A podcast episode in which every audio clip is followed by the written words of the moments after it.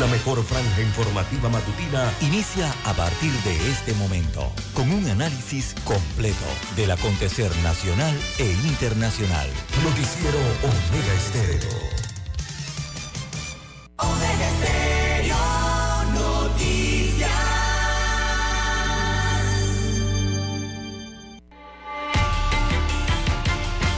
A continuación, los titulares con los hechos que son noticias hoy.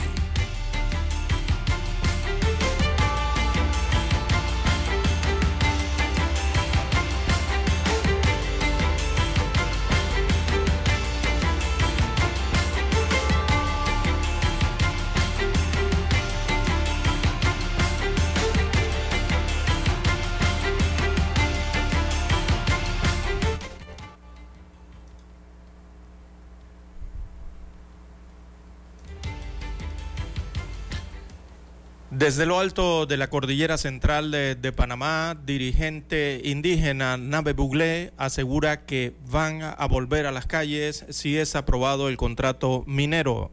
De igual forma, dirigentes de Suntrax advierten que iniciarán protestas en defensa de los intereses del país. Mientras, en Ciudad de Panamá, ley minera sigue en discusión en medio de respaldos y rechazos dentro y fuera de de las instalaciones de la Asamblea Nacional a este proyecto de ley especial que otorgaría una concesión con prerrogativas a Minera Panamá. En más títulos, eh, para la mañana de hoy, amigos oyentes, tenemos Gabinete aprueba proyecto de ley para el desarrollo integral de Colón.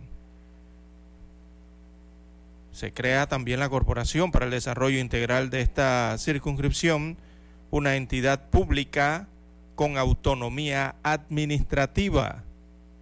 Establece los cambios estructurales y los grandes lineamientos para generar acciones concretas con el fin de cerrar la brecha de la desigualdad, señala un comunicado de la presidencia, lo que significa mayor burocracia y más planilla para el Estado.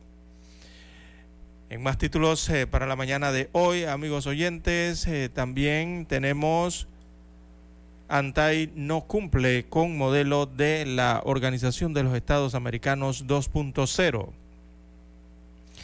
Así que la OEA dice que el garante de la información será autónomo e independiente, pero se eh, propone que este sea la ANATI, cuyo director es nombrado por el órgano ejecutivo. En otros títulos, eh, para la mañana de hoy tenemos eh, Mauricio Cor, testigo en el juicio de Blue Apple. Precisamente hoy podría estar dándose inicio entonces a la fase eh, de alegatos en este caso, Blue Apple. También tenemos eh, para hoy, amigos oyentes, Sistema Nacional de Protección Civil emite aviso de prevención de mareas máximas en las costas del Pacífico. Téngalo presente si va a hacer actividades en eh, la vertiente del Pacífico.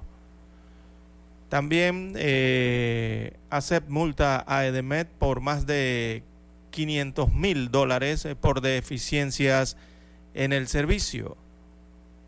En otros títulos, eh, para la mañana de hoy, el 54% de los panameños aprueba el combate a la corrupción. También eh, tenemos, amigos oyentes, apuestas y juegos de azar eh, se recuperan en el país. La industria se ha recuperado en un 99%, según explican las autoridades, señalando que el año pasado se apostaron unos 2.500 millones de dólares. También hay convocatoria 2023 eh, para la innovación. La hace el Senacit a partir del 6 de septiembre eh, para las becas de proyectos de innovación en el país. También para hoy, amigos oyentes, casi un millón de migrantes por Darién y 316 muertos en 10 años. Esto ha rebasado la capacidad de, de las comunidades receptoras, las cuales solicitan auxilio. En una década ha cruzado entonces el equivalente al doble de la población de las provincias de Panamá Oeste y de Chiriquí juntas. También, amigos oyentes, eh, para la mañana de hoy a nivel internacional tenemos huracán eh, Idalia se acerca a Estados Unidos de América tras su paso eh, por Cuba. Ordenan entonces evacuar ciudades en la Florida debido a este fenómeno categoría 1. Se localizaba entonces a unos cientos de kilómetros al suroeste de Florida y allá ya se preparan. También Gustavo Petro confirma viaje a Chile para participar en la conmemoración de los 50 años eh, del golpe. Esto lo confirma a su regreso de Costa Rica, en donde realizó una gira eh, de Estado en las últimas horas. También Rusia denuncia ataque aéreo con drones a aeropuerto en Skov, eh, se reportan daños a la infraestructura.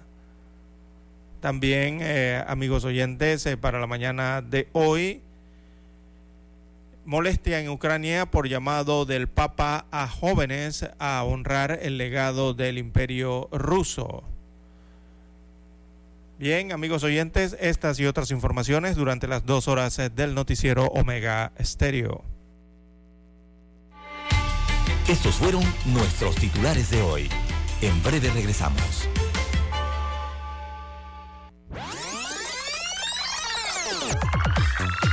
Omega Stereo tiene una nueva app. Descárgala en Play Store y App Store totalmente gratis. Escucha Omega Stereo las 24 horas donde estés con nuestra nueva app.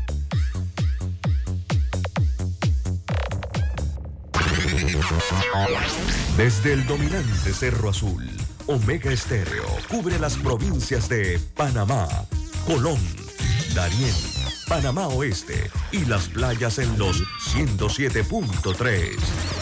Continúa desde el majestuoso Cerro Canajagua en los 107.5, cubriendo todas las provincias centrales hasta el imponente volcán Barú en los 107.3 para las provincias de Chiriquí Bocas del Toro y Veraguas. Omega Estéreo, para todo Panamá.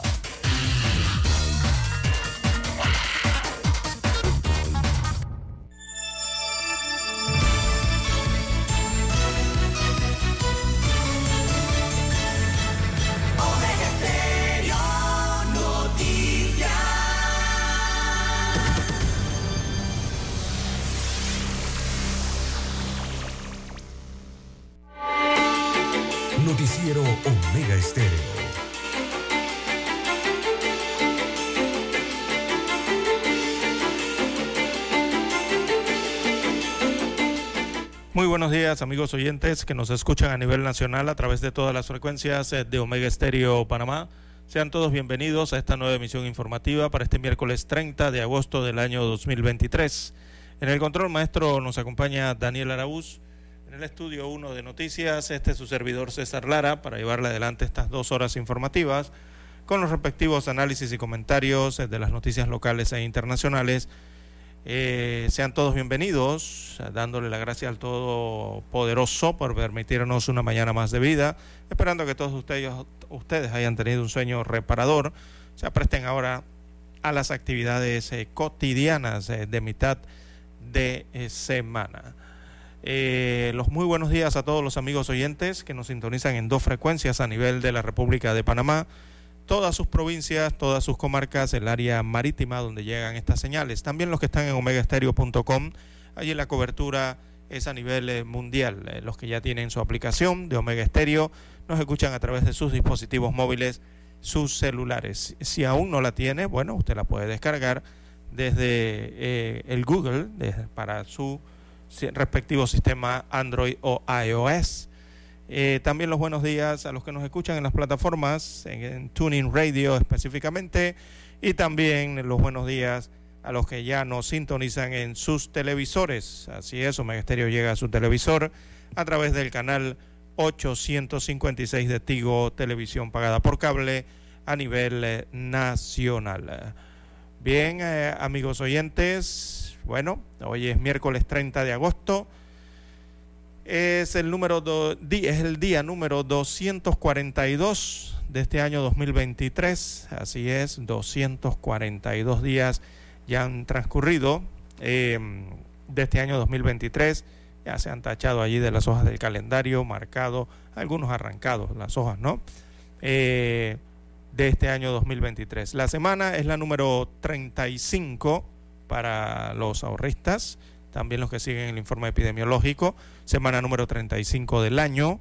Eh, ya hemos consumido el 66.3% de este año 2023. resta para completar eh, el 100% del año 123 días. Son los restantes para eh, ese domingo 31 de diciembre.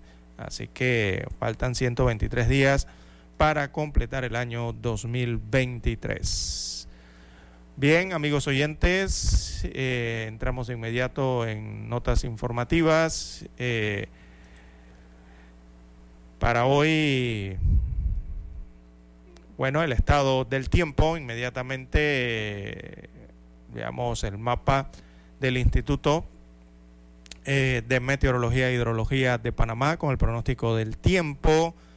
Bueno, eh, estas simbologías nos indican que habrán aguaceros eh, por sectores. Así es, eh, aguacero por áreas o por sectores, especialmente mm, entrado el día, o sea, avanzada la tarde y ya entrada la noche.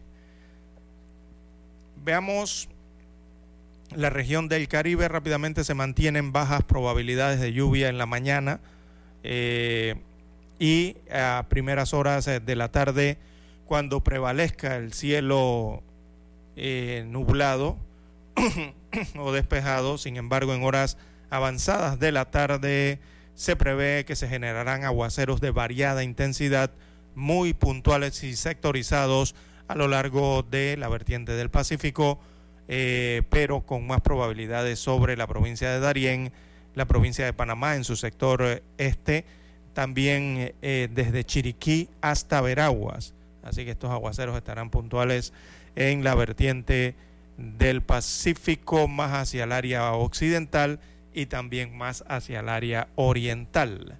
Eh, a últimas horas de la noche se esperan aguaceros eh, de moderados a fuertes en el Golfo de Panamá y sobre sectores marítimos costeros, esto sí ya para la comarca Gunayala en el área del Caribe eh, también a la provincia de Colón, entre Colón y Gunayala, ¿no? Se esperan también en el Caribe aguaceros moderados, pudiendo en ambos casos ingresar entonces a tierra de manera ocasional. Así que así estará el estado del tiempo para la mañana, eh, tarde y noche de hoy, principalmente amigos oyentes, para la tarde y la noche de hoy es que se esperan estos aguaceros. Así que a estar eh, pendientes eh, de esa situación.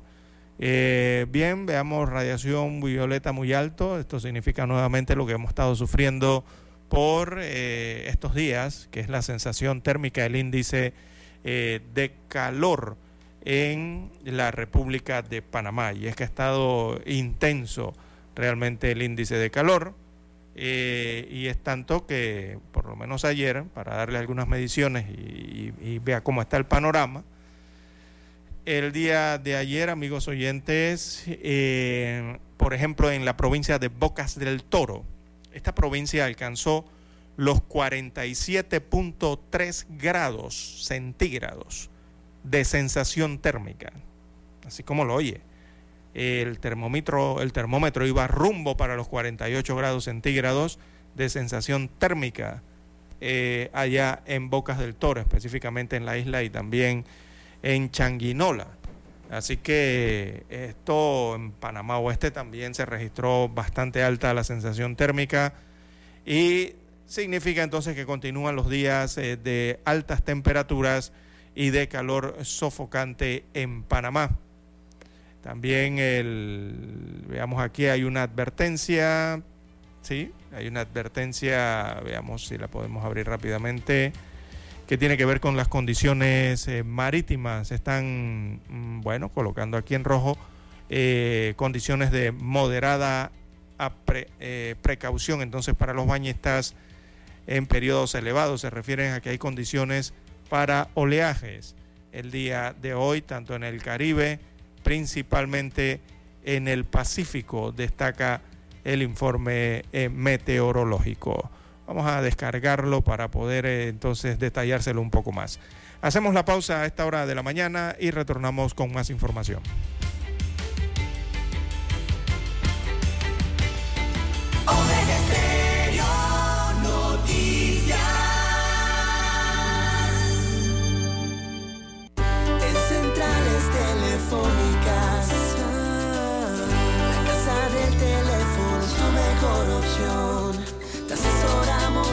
Ofrecemos buena atención. Con años de experiencia trabajando para ti. La casa del teléfono, ubicados en ya Brasil y vista hermosa. La casa del teléfono, líder de telecomunicaciones. La casa del teléfono,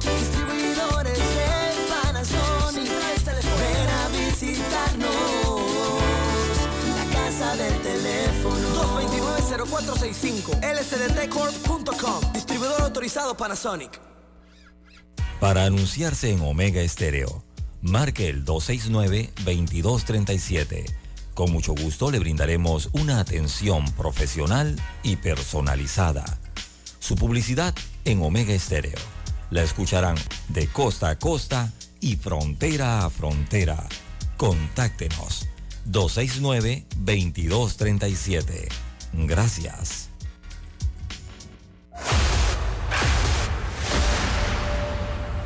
Desde los estudios de Omega Estéreo, establecemos contacto vía satélite con la voz de América. Desde Washington, presentamos el reportaje internacional.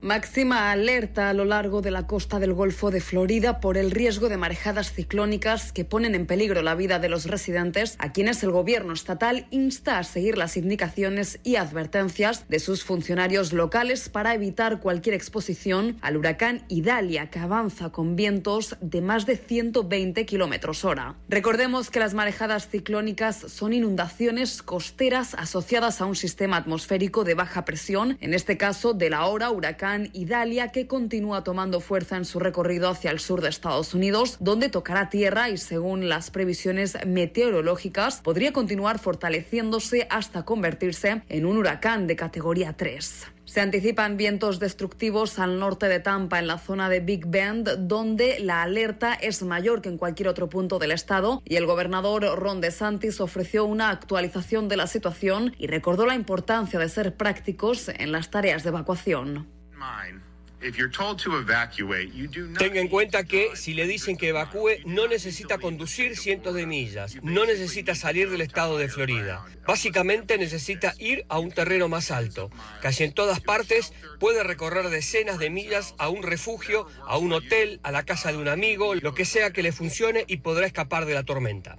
De Santis insiste en que la clave es permanecer fuera de las zonas que van a ser afectadas y donde potencialmente se darán condiciones que pongan en peligro la vida y para ello no es necesario embarcarse en un viaje de cientos de kilómetros. Aunque todavía podría darse un ajuste de la trayectoria, los modelos de previsión indican que el huracán Idalia se curvará hacia el noroeste de la Florida y después se dirigirá en diagonal a través del estado para emerger nuevamente en el Océano Atlántico cerca del sur este de Georgia. Paralelamente, el huracán Franklin de categoría 4 avanza en el Atlántico, generando olas y corrientes de resaca potencialmente mortales a lo largo de las localidades de la costa sureste de Estados Unidos. Unas condiciones que se anticipa se extiendan hacia el norte, llegando hasta Canadá y afectando al archipiélago de Bermudas durante los próximos días. Escucharon vía satélite desde Washington el reportaje internacional. Omega Stereo tiene una nueva app. Descárgala en Play Store y App Store totalmente gratis. Escucha Omega Stereo las 24 horas donde estés con nuestra aplicación totalmente nueva. Noticiero Omega Estéreo.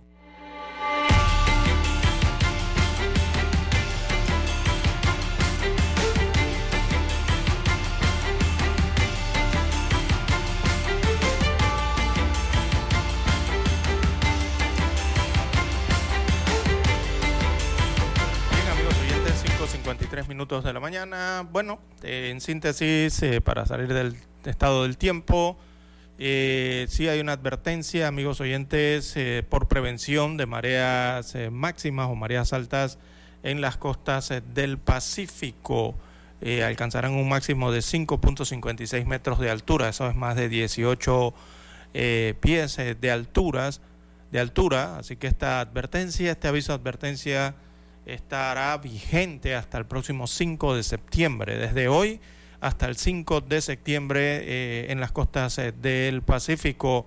Eh, al presentarse estas mareas y coinciden, entonces, si coinciden con lluvias, podría darse un incremento de los niveles de los ríos y las quebradas, lo que podría causar inundaciones en zonas vulnerables en la costa eh, del Pacífico panameño. Es la advertencia que se está haciendo al respecto, estar monitoreando esto, no es tener, tenerlo pendiente. Eh, así que hacen la advertencia, sobre todo a los que realizan actividades en el mar, principalmente en la costa Pacífico. La recomendación es para los pescadores, eh, ¿verdad?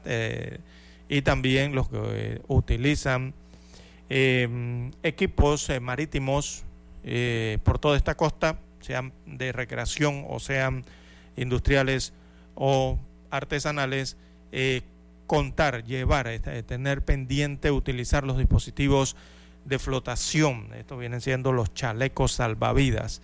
Están pidiendo a la población tener eso pendiente siempre si van a estar saliendo durante estos días en la costa eh, del Pacífico. Y eh, bueno, si es lo posible se puede evitar las actividades en las playas del Pacífico, eh, también sería una recomendación, ¿no? Esto debido a los niveles eh, de las mareas que se van a estar presentando a partir de hoy en esa vertiente panameña. Bien, las 5.56 minutos de la mañana en todo el territorio nacional, ya que estamos en el tema del clima, eh, vamos al Golfo de México porque el huracán Id- Idalia eh, ya está prácticamente en la Florida eh, y mm, está causando algunas anegaciones entonces a lo largo eh, de la costa. Recordemos que este huracán en las últimas horas se fortaleció hasta convertirse en un, hurac- un huracán categoría 4. 4 es una categoría importante, ¿no?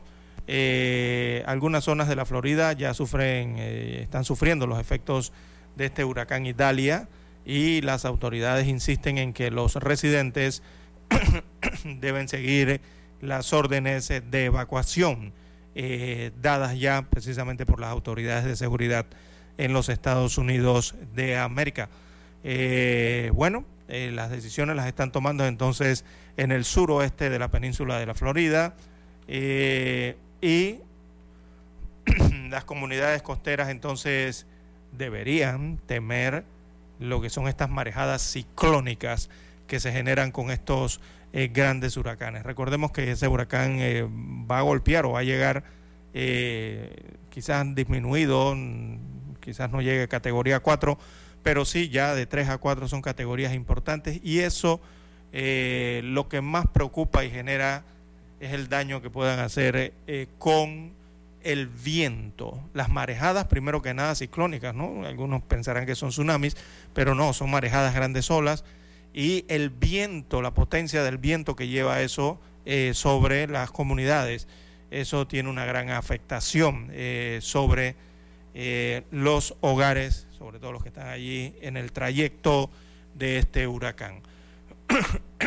es el problema entonces con este tipo de fenómenos que se presentan, eh, bueno, anualmente en la Florida es embestida, ¿no? Por huracanes, eh, como en este caso.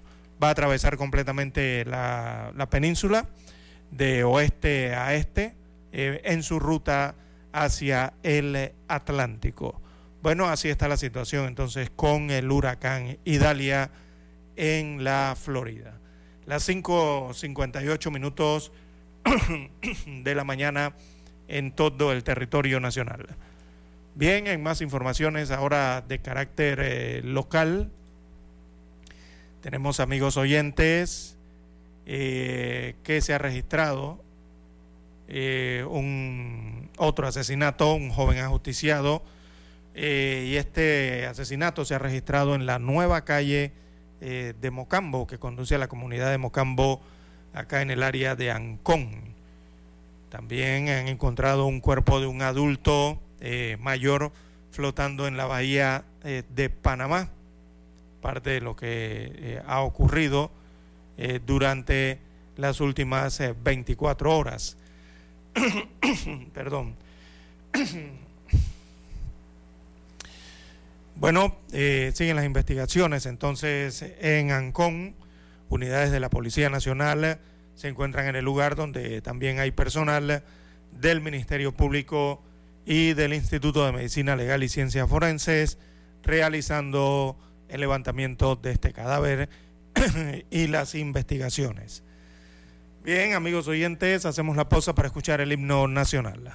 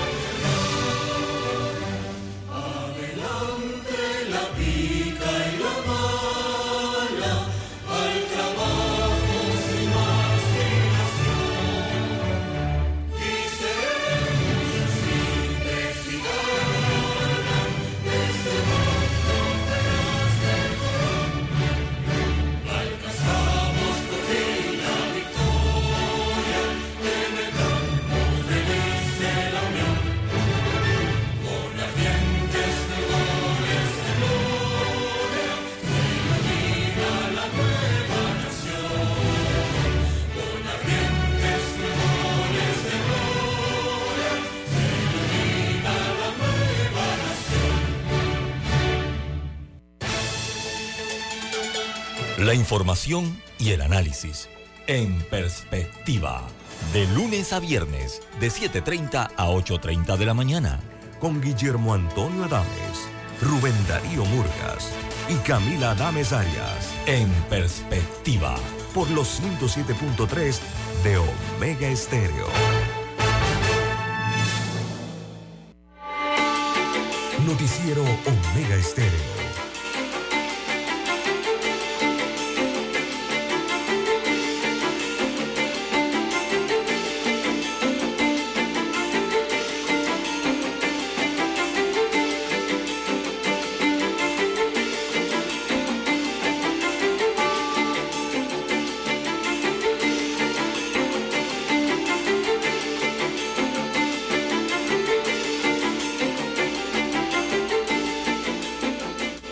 Amigos oyentes, las 6.3, 6.3 minutos eh, de la mañana en todo el territorio nacional. En más informaciones eh, para la mañana de hoy, bueno, en la comarca Navebuglé, eh, la verdad están de luto. Y esto es por las cifras generales, eh, las cifras generales de muertes de menores eh, de dos meses. Menores, eh, estos son bebés que han muerto eh, en la comarca Navebuglé eh, la cifra la tasan en 23 muertos en menos de dos meses. 23. Eh, son las muertes eh, por casos, señalan las autoridades de cuadros respiratorios en esta comarca occidental del país. Así que la alarma es que las defunciones se han reportado en menos de dos meses por cuadros que comprenden tos, fiebre, secreción nasal, nasal además de algunos, eh, esto vienen siendo síntomas gastrointestinales eh, que van acompañados eh, de vómito y diarrea. Eh, solo el pasado 28 de agosto se registraron seis nuevas defunciones, cinco de ellas en Guacamaya y una en Pajonal, esto en la comarca Nave Buglé. Las otras áreas eh, donde han muerto estos niños eh, fueron eh, Minazorra, eh, allí murieron cinco niños, Cirote, cinco menores, sectores aledaños al Cirote, tres menores más, Paso Vidrio, dos, Chelele, uno y Río Tallo, allí murió otro menor de edad según las estadísticas en los últimos dos meses. Se está investigando esta situación por parte del Ministerio de Salud. Eh, precisamente la Oficina de Salud Pública del MINSA explicó que eh, muestras tomadas a los familiares de las personas que han muerto revelaron que circulan varios microorganismos como influenza A, influenza H1N1, también rinovirus, eh, rickettsiosis, entre otros, eh, según mencionó el Ministerio de Salud. Melba Cruz, que es la directora eh, general de Salud Pública, eh, ha señalado que por sus creencias religiosas, muchos residentes de la comarca no buscan atención en las instalaciones médicas, tampoco acuden a vacunarse y consumen medicina tradicional. Sobre todo hay que subrayar eso último. Consumen medicina tradicional, lo que eh, dificulta la intervención oportuna del personal sanitario estatal. El MINSA, eh, que tiene una vigilancia sanitaria en varios puntos eh, de la comarca Nave Buglé, informó que en la investigación realizada por el equipo de salud pública detectó que muchos de los pacientes no guardan las medidas de higiene mínimas, al tiempo que se verifica un mal tratamiento, eh, tratamiento a lo que son las aguas, eh, el agua dulce ¿no? en las comunidades, o sea, el agua que ingieren los pobladores, al igual que la utilización de ríos, pozos y quebradas para hacer necesidades básicas, lo que se traduce en un foco de infección, según el Ministerio de Salud. Eh, también han hecho mención que otro factor detonante es la alta migración de la población dentro y fuera de la región comarcal. Las viviendas son de tambo con poca ventilación, techo y paredes de penca, piso de tierra en su mayoría en malas condiciones, eh, viven en hacinamiento, según reiteró eh, el agaleno. Eh, en la comarca Nave Buglé, según destacan las autoridades, seguirán las giras comunitarias para educar a la población sobre estas enfermedades, además de vacunarlos de forma oportuna. El 39% de las defunciones, según destaca la estadística de los últimos dos meses, eh, son niños entre 1 a 4 años de edad, pero también se han dado en adultos mayores eh, a 65 años de edad. Establecen que el 4% de las muertes registradas en los últimos dos meses han sido de adultos mayores en la comarca Nave Buglé. Así que esto ha detonado, eh, ha eh, hecho que suenen las alarmas eh, allá en la comarca Nave Buglé y también de las autoridades locales. Bueno, amigos oyentes, recordemos que allá utilizan mucho la medicina tradicional en la comarca por temas de cultura, ¿no? En sus propias culturas indígenas. A veces son muy reacios al tema de la atención médica en estos territorios eh, y muy poco buscan ¿no? la, lo que es la ayuda médica eh, en la comarca o en las provincias circunvecinas, principalmente allá en la provincia de Chiriquí o la de Bocas del Toro o el hospital acá que está cerca, a, que están cerca allí en el área comarcal hacia Santiago de Veraguas. Eh, muchos niños mueren, lastimosamente hay un grado de desnutrición importantes, altos grados de desnutrición en niños eh, menores de 5 años de edad también en la comarca Nave Buglé. Eso contribuye entonces a su estado, a su mal estado de salud, ¿no? Cuando tienen que enfrentar enfermedades. Eh, bueno, eh, las investigaciones por estas muertes evidentemente van a arrojar cuadros de desnutrición o de deshidratación Mm, descuidos, podríamos utilizar esa palabra, descuidos ¿no? en, la, atención y en el cuidado de los niños o los adultos mayores. Eh, todo eso quizás lo va a arrojar la, investigación que seguramente ya deben estar haciendo las autoridades eh, de salud por estos eh, pueblos, estas regiones en la comarca Nave Buglé. También son importantes estas investigaciones para poder descubrir o detectar Recordemos que ya en esta comarca se han dado algunos casos eh, con sectas, eh, que están, sectas religiosas que están dentro de la comarca y tienen sus propios métodos, recordemos, ¿no? Eh, no estamos diciendo que estas cifras que ha arrojado durante los dos últimos meses, muertes de menores de edad, se deba a eso, pero las investigaciones ayudan a develar en ocasiones estas situaciones que ya se han presentado en años anteriores. Así que, bueno, son diversos motivos eh, que podrían estar ocasionando estas eh, defunciones en la comarca, amigos oyentes. Esperemos las investigaciones a ver qué resulta eh, de esta situación. Bien, las 6:11, 6:11 minutos de la mañana en todo el territorio nacional. En más informaciones eh, para la mañana de hoy tenemos que, eh, bueno, como le adelantábamos en titulares, eh, la ola de violencia continúa en el país, continúan estas muertes violentas en Panamá. Otro de los casos que se ha registrado adicional el de, de Ancón en en Mocambo, que han encontrado entonces eh, eh, un ajusticiado en la calle que conduce a esa comunidad.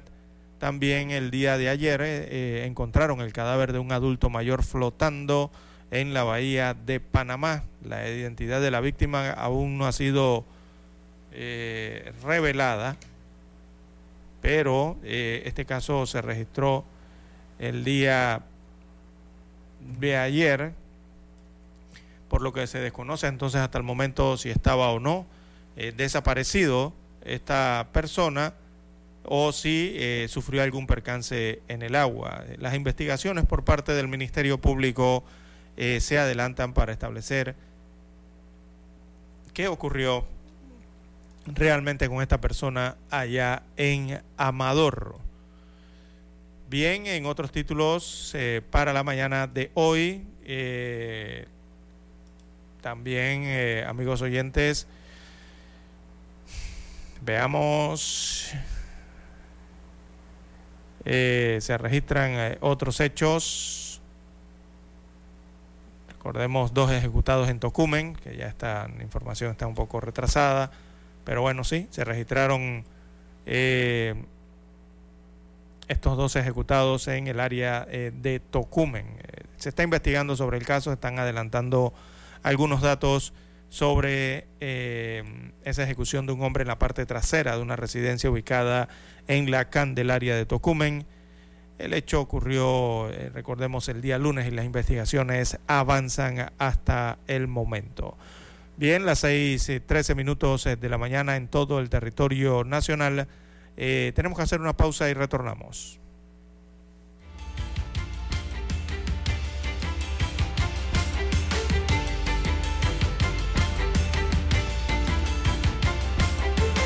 Noticiero Omega Estéreo.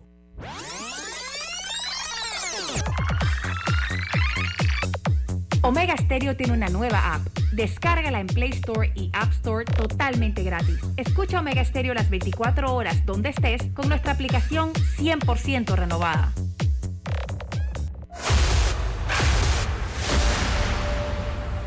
Desde los estudios de Omega Estéreo, establecemos contacto vía satélite con la voz de América. Desde Washington, presentamos el reportaje internacional.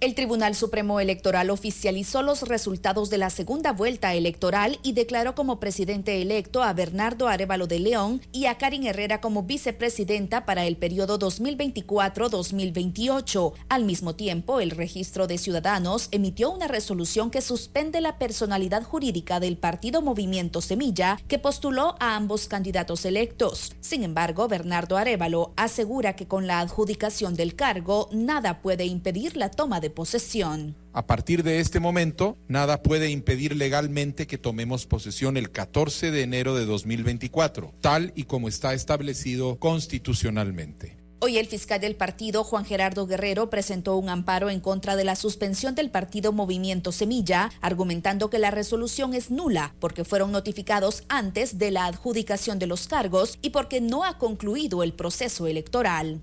El amparo en definitiva que nos otorgó la Corte Suprema de Justicia garantiza que se respete la personalidad jurídica del partido político hasta que se dé por finalizado el proceso electoral el 31 de octubre. Además, la vicepresidenta electa Karin Herrera anunció que también presentaron un amparo para detener la persecución política que están afrontando. Semilla presentó un amparo ante los magistrados de la Sala Segunda, solicitando que se ponga fin a la persecución política que ilegalmente ha encabezado el juez Freddy Orellana junto al fiscal Rafael Curuchiche. El presidente electo Bernardo Arevalo hizo énfasis en que no claudicarán en la exigencia al respeto de la voluntad popular manifestada en las urnas el pasado 20 de agosto. Eugenia Sagastume, Voz de América, Guatemala. Escucharon vía satélite desde Washington el reportaje internacional. Omega Estéreo, cadena nacional. Todos los miércoles damos un vistazo al pasado. Artistas que nacieron, que fallecieron, canciones, álbumes, películas que estaban de número uno en diferentes listados alrededor del mundo. Datos históricos y curiosos. Todos los miércoles, un día como hoy. De 9.30 a 12 del mediodía, por los 107.3 de Omega Estéreo. Noticiero Omega Estéreo. Amigos oyentes, las 6.17, 6.17 minutos eh, de la mañana en todo el territorio nacional. Bien, como avanzáramos en titulares, eh, continúan entonces las eh, deliberaciones, el análisis de el contrato minero en la Asamblea Nacional. Sigue entonces esta discusión en medio de eh, respaldos y también de los rechazos, ¿no? Eh, dentro de la Asamblea Nacional, donde se está dando la comisión, pero también fuera de las instalaciones eh, de la Asamblea Nacional, donde hay otro rechazo por parte de la población que allí hace sentir o deja su sentir en las calles aledañas entonces de la Asamblea Nacional. Por supuesto, la Asamblea está cercada por completo y se encuentra apostada allí gran cantidad de unidades antidisturbios para garantizar entonces la, la seguridad allí en el área para la Asamblea Nacional. Eh, los protestantes siguen en estas áreas, eh, se hacen vigilias eh, diariamente, hay protestas por parte de los panameños, agrupaciones civiles que se dirigen a esa área a realizar o a expresar su inconformidad y su rechazo al proyecto de ley especial que otorgaría entonces una concesión a la explotación minera en el país, una nueva concesión. Eh, a través de un nuevo contrato, perdón, la misma concesión, pero un nuevo contrato. Eh, bueno, em, también el contrato otorga prerrogativas a esta empresa minera, este proyecto de ley, eh, servicios portuarios, compra de tierras fuera de concesión, incluso por la vía de la expropiación y generación, transmisión y, distribución de energía eléctrica y de agua también. son algunas de las actividades entonces de lucro que eh, eh, agregaría la empresa minera Panamá a su portafolio, según el proyecto de ley de contrato. El primer debate continuó ayer, eh, martes, mientras se intensificaban las protestas el rechazo al contrato minero. en este sentido, amigos oyentes, una de las principales quejas que ha surgido eh, es por qué no transmiten el debate, el análisis que se está haciendo de este contrato minero en la Asamblea Nacional. La principal queja es que, bueno, la radio estatal no está transmitiendo eh, los debates en vivo y tampoco a través de algunas otras señales eh, de canales abiertos de televisión. La mayoría de los debates o los que han logrado escuchar esto eh, han sido a través de la red YouTube o YouTube para algunos eh, y algunos en redes sociales eh, de extractos de presentaciones tanto a favor como en contra de este contrato minero que se realizan allí en la Comisión de Comercio.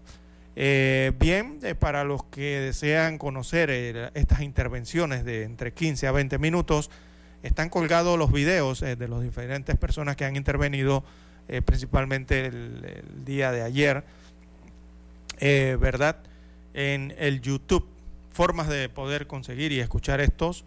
Eh, usted en el buscador puede accesar a través de contrato minero, lo va a llevar el Google inmediatamente a donde están esos videos, o a través de la página de YouTube de la Asamblea Nacional, se llama Asamblea Replay.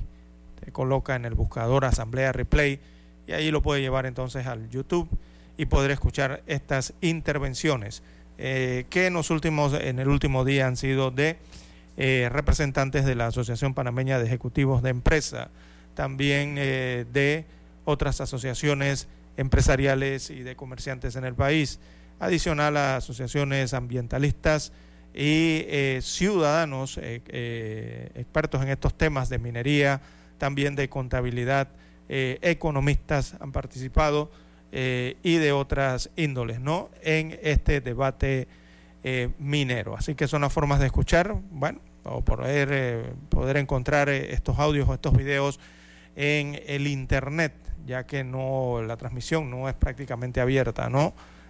como se ha dado en otros debates en la Asamblea Nacional de estos temas tan álgidos, o sea, hay menos acceso a lo que está ocurriendo dentro de la Comisión eh, de Comercio. Eh, bien, en cuanto al mismo proyecto de ley, eh, han, hecho algunas advertencias del día de ayer desde el centro occidente del país, en el área comarcal, desde lo alto de las cordilleras de la serranía, ¿no? Allá de la cordillera central, eh, dirigentes de la comarca Nave Buglé han colgado eh, videos en el YouTube asegurando que volverán a las calles si es aprobado el contrato minero. Así lo han advertido entonces eh, eh, dirigentes eh, indígenas que están dándoles seguimiento y señalas que están en alerta máxima ante lo que está aconteciendo en la Comisión de Comercio. de igual forma, el día de ayer el dirigente de Conucio del Suntrack, más bien, Saúl Méndez, realizó una exposición en cuanto a este contrato minero y al final advirtió de protestas populares en defensa de los intereses del país. Así que el Suntrack eh, podría estar anunciando el día eh, de hoy eh, la serie de protestas o, o, piqueteos que estarían llevando adelante en contra de la aprobación del contrato minero. Ayer también eh, y antes de ayer, bueno, entre los videos aquí aparece Raisa Banfield haciendo a través de una organización ambientalista en este caso eh, su exposición el día de ayer, antes de ayer, perdón. Eh, en fin, una, bueno, la doctora Spooner también aquí hace una exposición al igual que economistas eh, también, y la presidenta de la APEDE también expresó eh, sus señalamientos eh, respecto a este proyecto minero. la APEDE señala que están a favor de la aprobación del contrato minero, según lo que en síntesis se puede recoger de lo señalado por la señora Suárez el día de ayer. Y así eh, algunos otros eh, profesionales que han participado han señalado de la necesidad de modificar el, el, texto del contrato de ley que está siendo, que ha sido presentado a la Asamblea Nacional. O sea, están haciendo recomendaciones de mejorarlo. Eh, algunos otros profesionales allí que han expresado y han analizado la temática eh, frente a los diputados y frente a los representantes de la sociedad civil y también empresarial. Eh, recordemos que la Asamblea no puede modificarlo, eh, a ese, en esa instancia no lo puede hacer. Tendrían que regresar ese proyecto de ley al órgano ejecutivo. entonces, para que el Ejecutivo tome una decisión, tendrían que volver a negociar y sentarse con la minera, ¿no? Para poder realizar eso. Eh, la Asamblea solamente puede aprobarlo o rechazarlo, no pueden tocar absolutamente nada del texto, ningún punto, ninguna tilde que tenga ese contrato eh, de ley. Así que parte de lo que ocurre entonces eh, en el análisis, el debate por la aprobación o rechazo del proyecto de ley de contratación minera. Bueno, parte de lo que está ocurriendo entonces dentro del hemiciclo eh, legislativo. Eh, al respecto, bueno, habría que ver los videos eh, por completo, pero el contrato de ley está otorgando, para los que no lo han leído, la recomendación es que lo descarguen del Internet, porque sí, hay allí una, uno lo ve y eso tiene una especie de concesión eh, metidas dentro de otras concesiones, pero en un solo texto. Y este contrato de Minera Panamá eh, incluye, imagínense usted, incluye uno, el contrato de la minera, o sea, el contrato para lo que son, la empresa minera, que es de la explotación minera, no la extracción de algún tipo de mineral, la concesión que se da para eso. Pero también el contrato tiene una concesión portuaria. Este contrato también tiene una concesión eléctrica dentro del contrato. ¿ah? van tres las que les he mencionado. También hay concesión para la explotación de plata y de oro, que es aparte de lo que se explota eh, por el cobre. Ahí hay otra concesión más, van cuatro. También una concesión de espacio aéreo a discreción con aeronáutica civil. van cinco. Eh, también tiene concesión para la extracción de piedra y arena. Ese es otro tipo de mineral o de roca. Ahí van seis. seis concesiones en un solo contrato para una sola empresa. Mire usted, y el título del proyecto dice contrato de concesión minera. Y mire lo que, lo que les estamos detallando acá de las otras concesiones que están dentro de esos artículos del contrato ley. También tiene otra concesión para el uso de aguas naturales, prácticamente, ¿verdad? Siete van, ¿ah? Y tiene incluso autorizaciones para la eh, contratación directa de compras de tierras estatales dentro de esos proyectos de ley. Entonces uno se pregunta, ¿por qué un solo contrato lleva tantas concesiones y autorizaciones que no tienen que ver con la actividad minera? O sea, con la actividad principal, que es la concesión al cobre, o sea, la extracción de cobre. Eh, eh, uno, eh, uno preguntaría esto a los negociadores, ¿por qué hicieron esto? O sea, ¿por qué ocurre esto? Pero aquí nadie le ha explicado absolutamente nada a los reales poseedores o dueños de los minerales en Panamá que es toda la población panameña, desde la frontera de Costa Rica con Panamá hasta la frontera con Costa Rica y Colombia y ambos océanos, eh, el Océano Pacífico y el Mar Caribe. Todas las personas nacidas aquí, toda la población panameña, bueno, esa es la realmente dueña de ese cobre y de todas estas concesiones eh, de las que habla este contrato. Pero ¿quién les consultó a ellos y quién les preguntó sobre esto? Nadie. El Estado ha hecho una negociación prácticamente oculta por años, ¿verdad?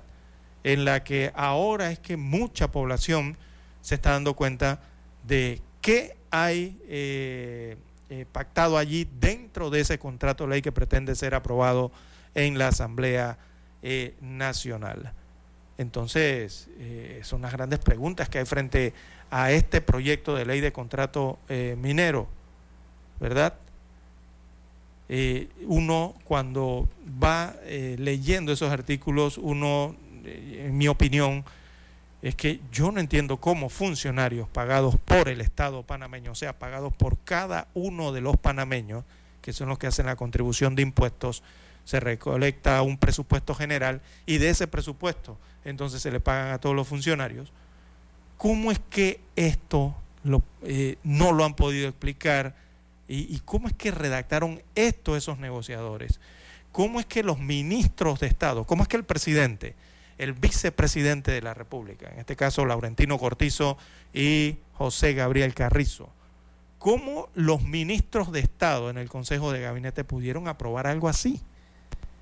Yo no entiendo cómo los representantes de los gremios comerciales, en su mayoría empresariales o industriales del país, pueden estar de acuerdo con un texto como este.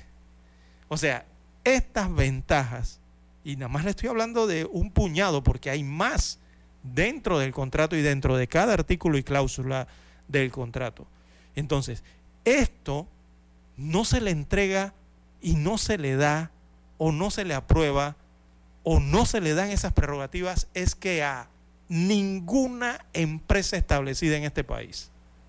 Entonces yo no entiendo cómo los representantes de los gremios empresariales, industriales y comerciales de este país pueden estar de acuerdo con un contrato de ley con esas condiciones que precisamente no le brindan a sus sectores. El Estado no se los da a sus sectores. Entonces vemos que hay una acumulación aquí dentro de este contrato de privilegios eh, y de otra cantidad de abusos que hay allí eh, eh, en diferentes eh, temáticas como fiscales, administrativas. Uno va leyendo y uno se da cuenta inmediatamente de todas estas situaciones. Hay razones ambientales, hay razones administrativas, hay razones fiscales, hay razones legales, porque ese contrato está mal, ese contrato tienen que revisarlo, debe ser revisarlo revisarlo y si no lo van a revisar o modificar, eh, ese contrato debería ser rechazado por las condiciones que presentan allí dentro de esos articulados. Y si nos vamos a la otra parte que tiene que ver con la administración del Estado, la parte institucional, Y yo no entiendo cómo los ministros aprobaron este proyecto de ley realmente. En la parte que tiene que ver con el área económica, esto es realmente eh, eh, es indignante eh, que esto se esté discutiendo en la Asamblea Nacional. Esto ni siquiera se debería estar discutiendo por el grado de lesión a los intereses de cada uno de los panameños y los intereses de esta nación que están siendo dañados en este contrato de ley. Bien, amigos oyentes, tenemos que hacer la pausa, escuchemos los periódicos.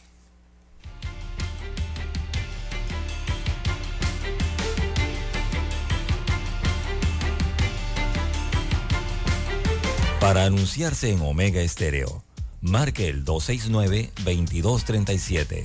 Con mucho gusto le brindaremos una atención profesional y personalizada. Su publicidad en Omega Estéreo. La escucharán de costa a costa y frontera a frontera.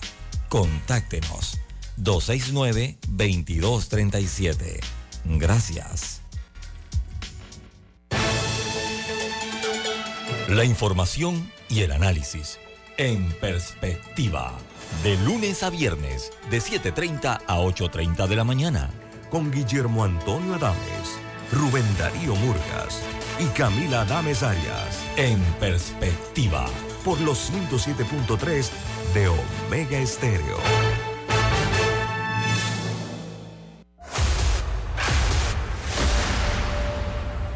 Desde los estudios de Omega Estéreo, establecemos contacto vía satélite con la voz de América. Desde Washington, presentamos el reportaje internacional.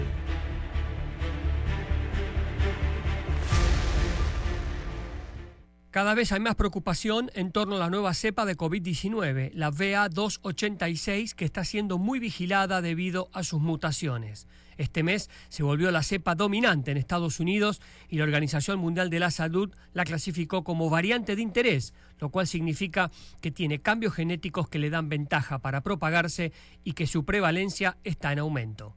Los Centros para el Control y Prevención de Enfermedades de Estados Unidos, los CDC, dijeron que es más contagiosa entre las personas vacunadas que entre las no vacunadas. Sin embargo, no dijo que las personas vacunadas tengan mayor riesgo que las no vacunadas. Más bien, afirmó que aquellos que han sido vacunados o infectados previamente pueden ser más susceptibles de lo que eran a variantes anteriores.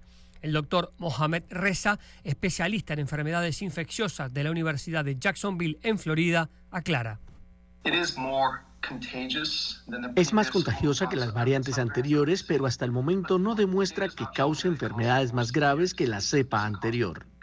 Por su parte, el doctor Jesse Bloom, profesor del Centro Oncológico Fred Hutchinson en Seattle, le dijo al diario The New York Times que un escenario posible es que la BA2.86 sea menos transmisible que las variantes actuales y que por lo tanto no logre propagarse ampliamente, aunque afirmó que habrá que esperar a tener más datos para saberlo. Según el informe de los CDC, la gran cantidad de mutaciones en esta nueva variante genera preocupación de que la BA2.86 pueda ser más capaz de causar infección en personas que han tenido COVID-19 previamente o que han recibido vacunas contra el COVID-19.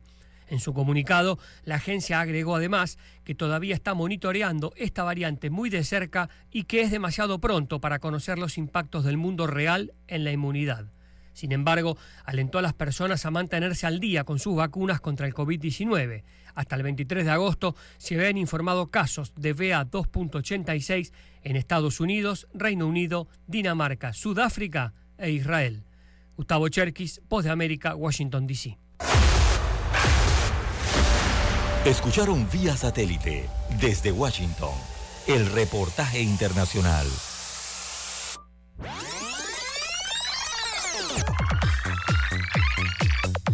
Omega Stereo tiene una nueva app. Descárgala en Play Store y App Store totalmente gratis. Escucha Omega Stereo las 24 horas donde estés con nuestra aplicación 100% renovada. Noticiero Omega Estéreo.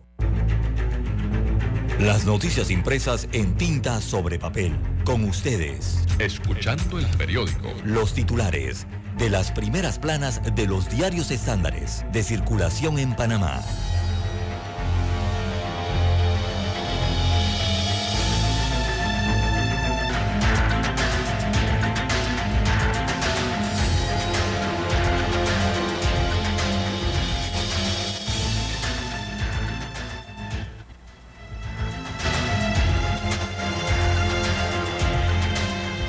Bien, amigos oyentes, el diario La Estrella de Panamá titula para este miércoles 30 de agosto del año 2023, el Gabinete aprueba proyecto de ley para el desarrollo integral de la provincia de Colón.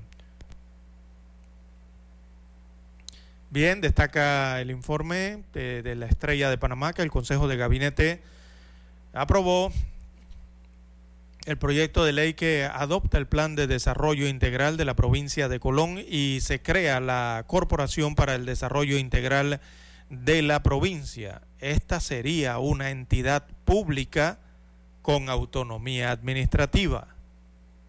Otra nueva entidad. Eh, más gastos eh, burocráticos, nueva planilla. Bien, eh, se establece entonces en el en el proyecto de ley para Colón eh, los cambios estructurales y las grandes, los grandes lineamientos para generar acciones concretas con el fin de crear, eh, de cerrar, perdón, la brecha de la desigualdad, según señaló eh, un comunicado de la presidencia. Destaca hoy la estrella de Panamá. Veamos el entrecomillado. este proyecto elaborado en un año y medio es el resultado de un arduo trabajo producto del esfuerzo del diálogo y la participación de todos los sectores, destaca el comunicado de la presidencia. También en otros títulos eh, para la mañana de hoy avanza debate del contrato minero, las protestas siguen, destaca la estrella de Panamá, que la Comisión de Comercio avanzó por segundo día eh, consecutivo en el debate del proyecto de ley de contrato minero es una ley especial de contrato de concesión. Eh, fuera de la Asamblea Nacional, las protestas continuaron, adelanta la estrella de Panamá. También en la sección de economía, la zona libre de Colón celebra los 75 años con un crecimiento eh, económico, destaca la estrella. En cultura, un elefante en la habitación, una obra que aborda la realidad de los pacientes, página 4B. También para hoy la estrella de Panamá titula, bueno, la opinión pública favorece la gestión del gobierno en la lucha contra la corrupción, dice la estrella de Panamá. Eh, también eh, denuncian paso de buque con carga peligrosa por el canal de Panamá, anuncia la estrella. Eh, en la página 2A del diario La Prensa, que es la portada del rotativo, eh, aparece reportaje titulado La visión de un eh, franciscano sobre la minería. Eh, hacen reportaje a René Flores, misionero franciscano y miembro de la parroquia Nuestra Señora de la Candelaria en La Pintada, provincia de Coclé. Habla del proyecto minero. Argumentó que si bien la economía en la zona se ha activado con la mina, esto no es razón para que una empresa cuya actividad genera efectos ambientales adversos sustituya las responsabilidades del Estado. Destaca hoy eh, el misionero franciscano eh, de Nuestra Señora de la Candelaria, la parroquia ubicada en el área montañosa, allá en el distrito de La Pintada. Y no deja de tener razón el padre, porque incluso ese contrato minero habla de que el agua para las comunidades sería generada por la minera. Eso no es responsabilidad de una empresa en Panamá. El Estado panameño como Estado es quien debe garantizar esas utilidades, me refiero a esos servicios, a la población panameña. Hasta allá llega este contrato minero, imagínese usted. Bien, las 6:42 minutos de la mañana en todo el territorio nacional. La fotografía principal de la estrella de Panamá eh, la titulan La inseguridad pone a Durán contra las cuerdas. Así como lo oía, amigo oyente.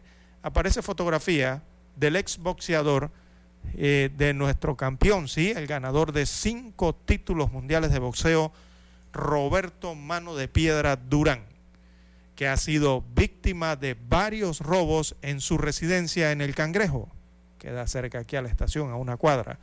Eh, dice Durán, abro comillas, le cito, me han robado seis computadoras y piezas de uno de los automóviles.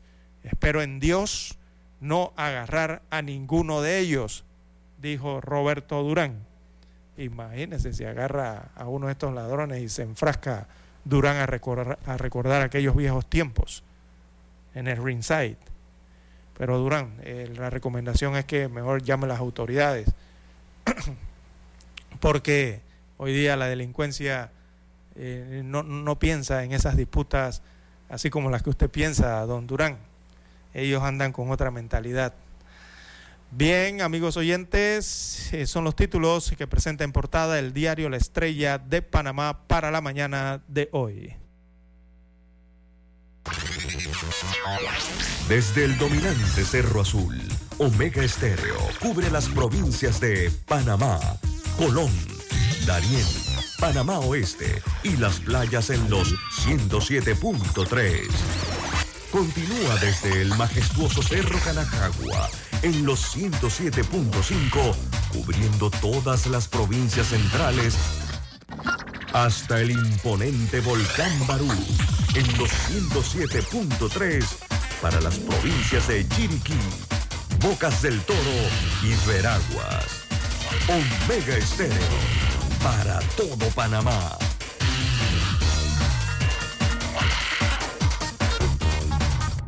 Noticiero Omega Estéreo.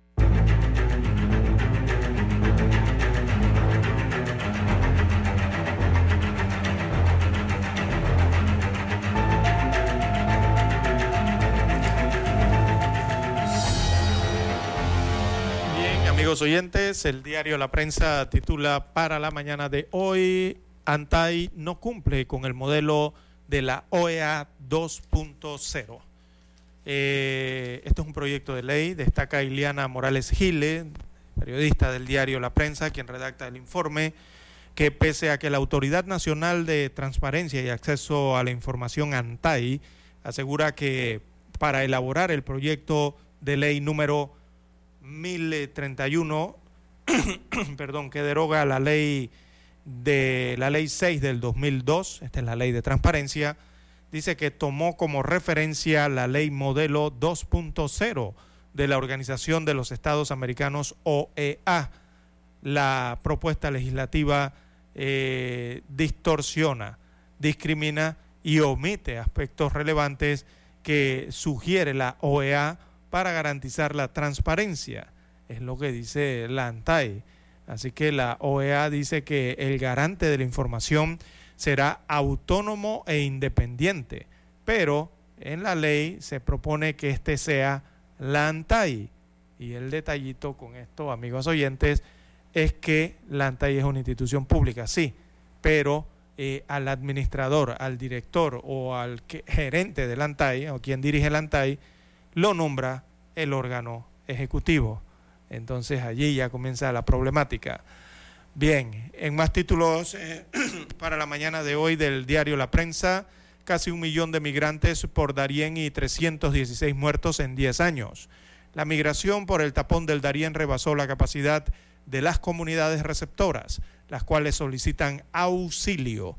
En una década ha cruzado un equivalente al doble de la población de las provincias como Panamá Oeste y Chiriquí. También eh, titula para hoy el diario La Prensa, nuevo contrato minero otorga prerrogativas a la empresa minera Panamá.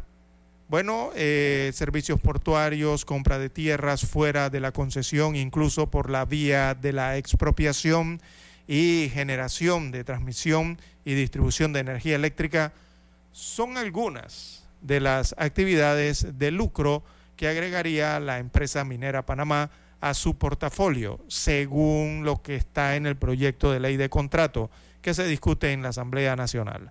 El eh, primer debate continuó ayer, martes, mientras se intensificaban las protestas en rechazo al contrato. Y esto es solo un puñado. El que lee el contrato de ley tendría que usted agarrar una, una libreta con un buen bolígrafo y se le acabarían los renglones de apuntar la cantidad de prerrogativas en todos los sectores y en todos los sentidos que este contrato eh, de concesión especial le estaría entregando a una empresa, en este caso extranjera. Eh, en más títulos eh, del diario La Prensa para hoy, bueno, la historia indica que para ganar hay que ir en alianza. ¿Quién dice esto? Esto está plasmado en la sección de Ruta 2024 del diario La Prensa.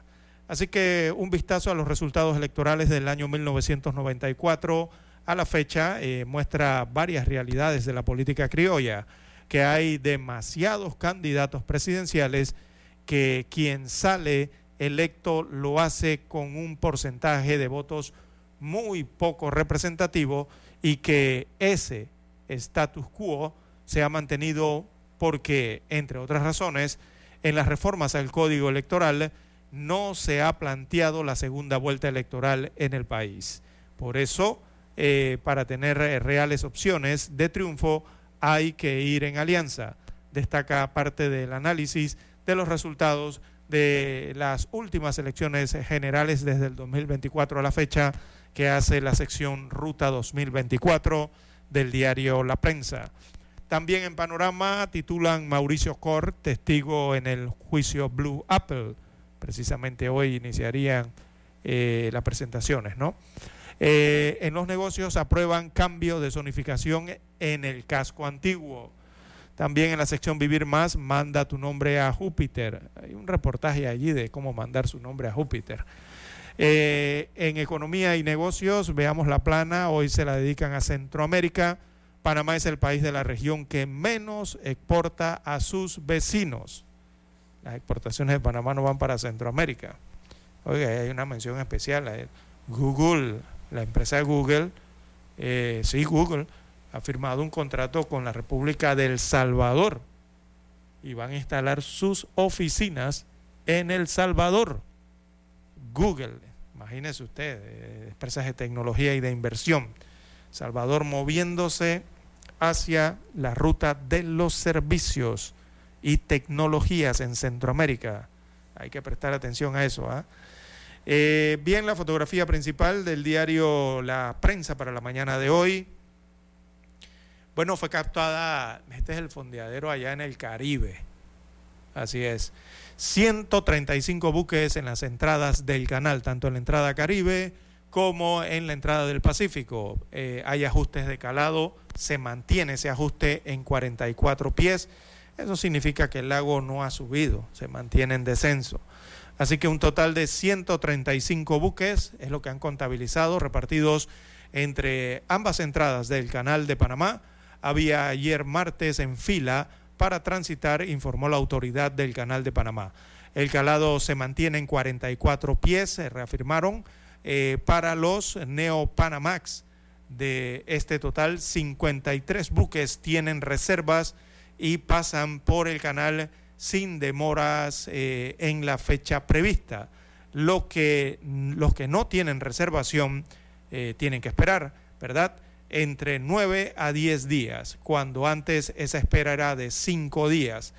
El número entonces de tránsito se redujo de 38 a 32 debido a la sequía, claro, debido a que el lago está por los 70 y la última vez que lo vi estaba por 79.5 pies cuando eh, en el mes de agosto, a finales de agosto, ya ese lago debería andar por los 87 o los 88 pies.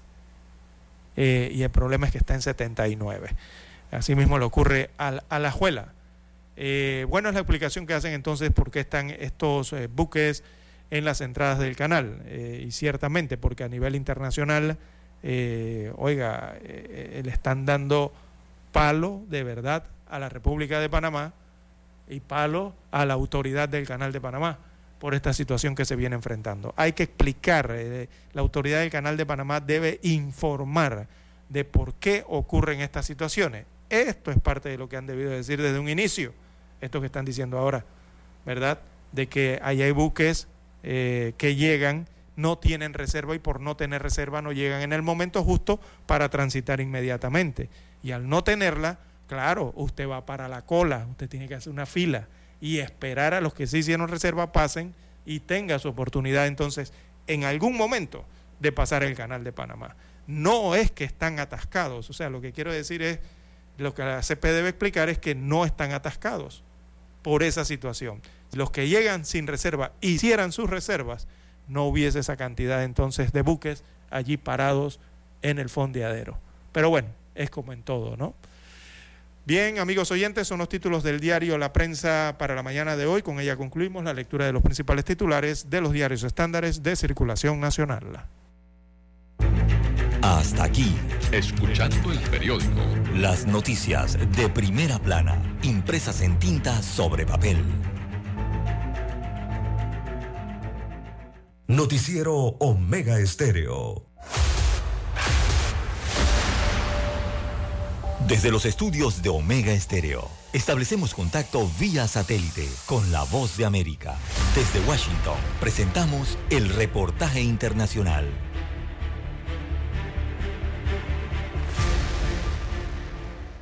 Un incendio forestal en el suroeste de Oregon que arde desde mediados de agosto se propagó rápidamente en los últimos días debido al impacto de rayos y fuertes vientos que triplicaron la superficie total quemada, lo que provocó la evacuación de zonas rurales de varios condados como Josephine y las pequeñas comunidades de Rand y Gallis. Funcionarios del condado informaron que los rayos provocaron unos 50 nuevos focos de incendios forestales en el oeste de Oregon la semana pasada y ahora algunos de esos incendios se han convertido en llamas que provocan problemas de calidad de aire, evacuaciones y cierres de tierras públicas. El incendio originado a unos 80 kilómetros al noroeste de Medford ha quemado casi 5.000 hectáreas, según INSIWeb, un centro de intercambio de información sobre incendios en Estados Unidos es uno de los más de 30 incendios forestales activos en el estado. No es seguro quedarse y amenaza su seguridad, la de su familia y la de los socorristas. Su vida podría estar en peligro, dijo la oficina del sheriff del condado de Josephine en un comunicado a las personas en la zona de evacuación. La gobernadora de Oregon, Kate Brown, dijo en un tuit que está invocando la ley de conflagración de emergencia para poner a disposición recursos estatales adicionales para frenar el avance del incendio. Hasta el momento trabajan dos aviones, tres helicópteros y más de 150 bomberos intentando controlar los 60 focos de incendios en el estado en el oeste de Estados Unidos. El fuego también se propagó en el condado de Siskiyou, apodado el incendio Head, que era uno de los por lo menos 20 incendios, pequeños en su mayoría, que estallaron en el bosque nacional Klamath, en una zona poco poblada ubicada a unos 32 kilómetros de la frontera estatal entre California y Oregon. Se espera que dos sistemas de lluvia azoten el oeste de Oregon esta semana, lo que podría provocar una desaceleración importante en lo que se ha convertido en una de las temporadas de incendios forestales más activas de los últimos años. La buena noticia es que hay dos pronósticos de humedad que llegarán, dijeron los meteorólogos del Servicio Meteorológico Nacional en Portland y Medford. Gustavo Cherkis, Voz de América, Washington, D.C. Escucharon vía satélite desde Washington el reportaje internacional. Noticiero Omega Estéreo. Problemas de tierra, reclamos por accidentes, despidos injustificados, reclamos de herencias, sucesiones, daños y perjuicios. Todo problema legal civil, penal y laboral, consulte al 6614-1445 Licenciado Juan de Dios Hernández le atiende. 6614-1445. Con atención en Panamá, Panamá Este, Panamá Oeste, Colón, Coclé, Santiago, Herrera y Los Santos. Anote y consulte. 6614-1445. Es momento de adentrarnos al mar de la información. Este es el resultado de nuestra navegación por las noticias internacionales más importantes en este momento.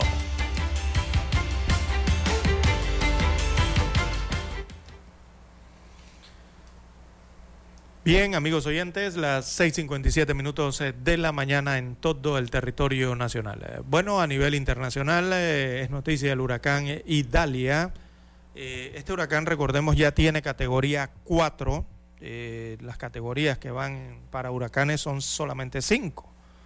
Ya este alcanza la número cuatro. Está a un estadio, a un estado, perdón, de ser eh, un potente huracán de categoría 5. Está a un tris.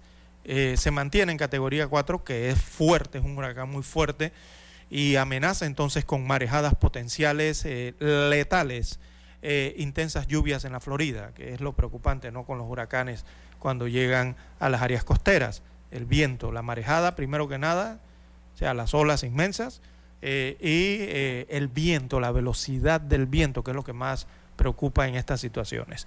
Eh, bueno, Idalia ganó fuerza hasta convertirse en un peligroso huracán de categoría 4, señala el informe desde los Estados Unidos de América, eh, mientras se aproxima a la región de Big Bend, esto en, en Florida, y amenazaba entonces con provocar marejadas potencialmente letales e intensas eh, lluvias. Quienes residen en zonas costeras vulnerables de Florida recibieron órdenes de empacar y abandonar sus viviendas, eh, mientras Idalia se fortalecía en las cálidas aguas del Golfo de México y las autoridades advirtieron de marejadas catastróficas y vientos destructivos cuando llegue a la costa el día de hoy. Está programada esa llegada de este potente huracán ah, por la costa eh, oeste, ¿no? De la península de California, noroeste básicamente.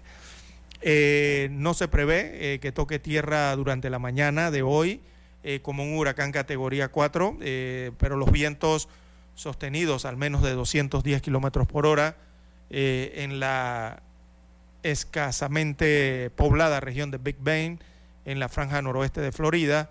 Allí es donde estaría llegando, donde la zona conocida como eh, Panhandle eh, se, curva entonces hacia la península. Allí tomaría la curva el huracán. El resultado podría ser un importante golpe para el Estado que sigue lidiando con los daños eh, causados por el huracán Ian hace un año. Y es que es precisamente por esa área de donde estaría entrando este huracán Idalia. Bien, tenemos la conexión satélite desde Washington, Estados Unidos eh, de América. Noticiero Omega Estéreo. El satélite indica que es momento de nuestra conexión. Desde Washington, vía satélite. Y para Omega Estéreo de Panamá, buenos días, América.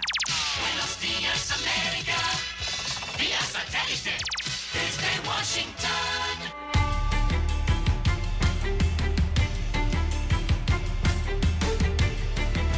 Desde Washington les informa Henry Llanos.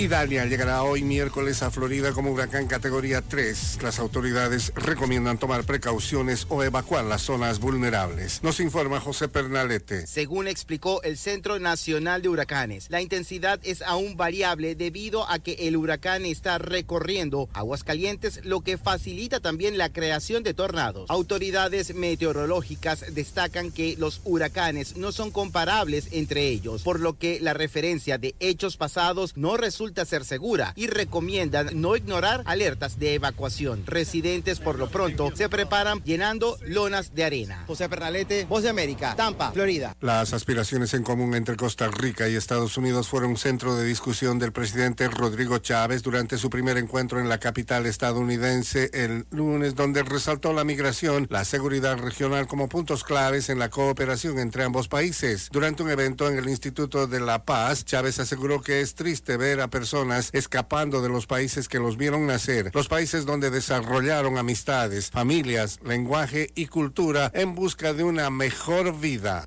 Una investigación revela que debido a restricciones a la libertad de prensa y expresión en Venezuela, un importante número de venezolanos acude a redes sociales para informarse. Desde Caracas nos informa Carolina Alcalde. Especialistas en el área de comunicación coinciden en que con el paso de los años el ecosistema de medios en Venezuela se ha ido estrechando marcadamente a consecuencia de una política de Estado que mediante la creación de mecanismos jurídicos y la persecución ha fomentado la censura y autocensura. En ese sentido, la investigación Consumo Informativo y Cultural en Venezuela Venezuela, elaborado por académicos e investigadores de varias organizaciones, entre ellas Espacio Público. La radio sigue siendo uno de los medios más importantes por su nivel de penetración y alcance, lo que afirma explica la arremetida registrada en los últimos años. Carolina Alcalde, Voz de América, Caracas. Rusia acusó a Ucrania de lanzar lo que parece la mayor ofensiva con aviones no tripulados sobre territorio ruso, mientras que funcionarios ucranianos indicaron que un ataque ruso sobre Kiev mató a dos personas a primera hora del miércoles. Los drones impactaron en un aeropuerto en la región occidental rusa de Peskov, cerca de la frontera con Estonia y Letonia, donde causaron un enorme incendio, según el gobernador local.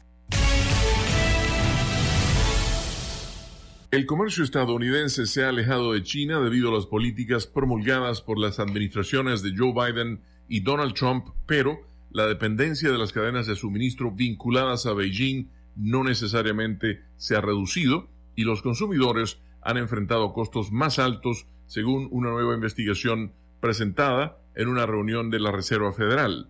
A pesar de los temores de desglobalización después de la pandemia de coronavirus y la invasión rusa a Ucrania, el comercio general se ha mantenido estable en poco menos del 60% del Producto Interno Bruto mundial, en lugar de entrar en caída libre, dijeron Laura Alfaro, economista de la Escuela de Negocios de Harvard, y David Shore, profesor asociado de la Escuela de Negocios Tuck de la Universidad Dartmouth, informa la agencia Reuters. No obstante, los aranceles estadounidenses sobre los productos chinos, las políticas industriales recientemente promulgadas y la pandemia parecen haber desencadenado una gran reasignación en la actividad de la cadena de suministro. El abastecimiento directo de Estados Unidos a China ha disminuido del 21.6% de las importaciones en 2016 a 16,5% el año pasado, señalaron Alfaro y Chor. Sobre lo que se tiene menos certeza es lo que eso significa, ya que los autores sostienen que ese cambio está elevando los precios para los consumidores sin proporcionar claramente beneficios compensatorios en forma de, por ejemplo, una mayor eficiencia del sector manufacturero en Estados Unidos. Ni siquiera se sabe si la disminución en las importaciones chinas por parte de Estados Unidos representa una verdadera desvinculación, dijeron. Vietnam y México, por ejemplo, parecen haber captado gran parte del comercio reasignado, dijeron los autores, basándose en un análisis de los patrones de importación y exportación de bienes, mientras que un aumento en las compras estadounidenses de bienes menos procesados desde el exterior es indicativo de cierta reubicación de las etapas de producción. No obstante, en el fondo, los investigadores observaron que China ha intensificado su actividad comercial y de inversión con Vietnam y México, así como con otros países. Sin alcanzar la mayoría calificada de 86 votos para elegir a un nuevo fiscal general en Honduras, que regirá la justicia por un periodo de cinco años, el Congreso Nacional suspendió la sesión legislativa. En este proceso, las bancadas de los partidos Libre, Nacional y Liberal presentaron su nómina de dos de cinco candidatos propuestos para someter sus postulaciones a una votación, que no alcanzó los votos requeridos. El presidente del Congreso Nacional, Redondo, dijo que seguirán buscando consenso. No les extrañe que el día de mañana o en la, en la, tarde o en el resto del día nosotros podamos estar ya eligiendo a los nuevos fiscales. Sabíamos de que no íbamos a lograr los votos, pero el día de mañana yo espero que sí los logremos. En tanto, en las afueras del edificio del Congreso, miles de simpatizantes del Partido Libre llegaron de todo el país para respaldar la marcha convocada por la presidenta Xiomara Castro para exigir la designación de un fiscal para Honduras y pernoctaron en esta madrugada del miércoles como medida de presión hacia los legisladores. Carlos Zelaya, diputado del Partido Libre, asegura que el Partido Nacional, actualmente en la oposición, tiene temores frente a una designación. El Partido Nacional tiene miedo de elegir un fiscal que pueda eh, sentar precedentes aquí importantes en contra de la corrupción. Por su parte, el Partido Nacional respondió a esos señalamientos a través de su coordinador, Tomás Zambrano. Si nosotros estuviéramos pensando en nosotros, en el partido, para nosotros es fácil sentarnos con libre, porque 50 más 43 hacen 93 votos. No ocupamos de otro partido, pero nosotros estamos pensando en Honduras. Porque si libre obtiene un fiscal general a la medida de ellos, nos van a acabar el país, nos van a convertir en una Nicaragua, Venezuela y Cuba. La sesión legislativa fue suspendida y reprogramada para hoy a las 2 de la tarde, esperando una nueva votación que permite elegir al nuevo fiscal general, quien debe asumir el cargo este viernes primero de septiembre.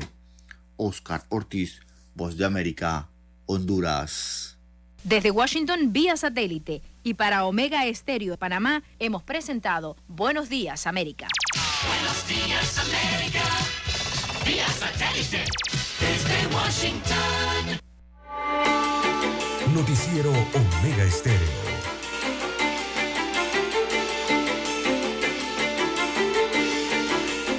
Bien, amigos oyentes, las 7, 7, 7, 7 minutos eh, de la mañana en todo el territorio nacional. Bueno, abro el diario La Prensa en el ombligo del diario, página, veamos, la página es la, eh, la página 5A del diario La Prensa. Hoy aparece un aviso eh, pagado, todo una, una plana, y es escrita por Rodrigo Noriega, el abogado Rodrigo Noriega. En, él, eh, en este contenido patrocinado entonces hace 20 cuestionamientos al proyecto del contrato ley entre la República de Panamá y Minera Panamá. Eh, aparecen los 20 puntos entonces en la plana completa 4A del diario La Prensa de este miércoles 30 de agosto. Mi recomendación a los amigos oyentes que nos escuchan en estos momentos es eh, búsquese el diario La Prensa el día de hoy y lea.